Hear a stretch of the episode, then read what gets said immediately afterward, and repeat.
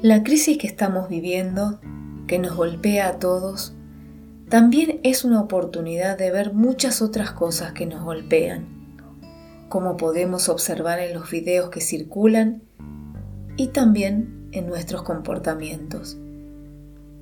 Es la oportunidad tal vez de ver otras enfermedades que están solapadas, como la de sostener el ego y no identificarlo.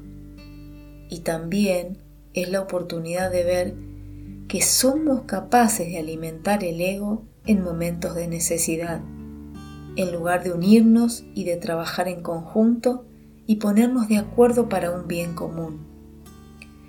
El egoísmo nos lleva a ser personas solitarias, es decir, personas que están solas o aisladas. Es ego, es yo. A lo sumo, dentro de ese mundo del yo en el que vivimos y sostenemos, permito entrar a quienes son cercanos a mi afecto, mis amores, pero mantengo distante a otras personas. Si ese es mi comportamiento, tengo que ver si no debo cambiar todo esto.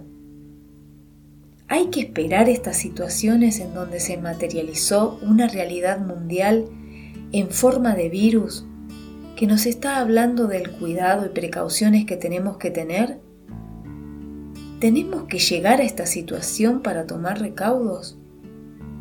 Estas cosas, que no precisamente tienen que ser un virus, pero que nos afecta la vida, en este caso a nivel mundial, muchas veces en lo personal, en lo cotidiano, nos sirven también.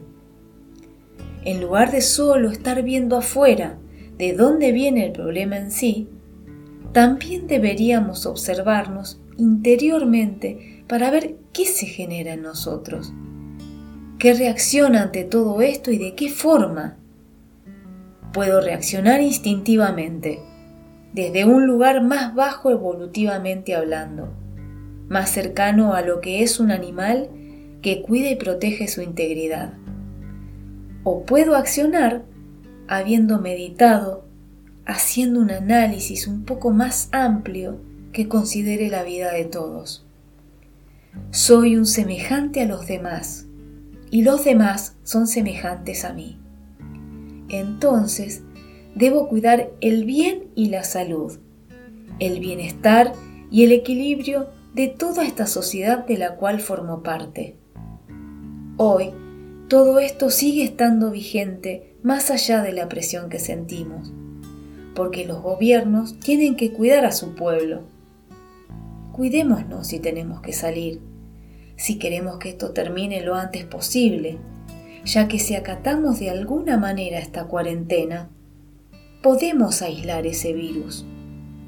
Entiendo que esa es la idea, y de esa manera lograremos que se corte la cadena de transmisión y que solamente llegue a la vida de aquellas personas que a lo mejor no han tenido el cuidado o han sido más sensibles.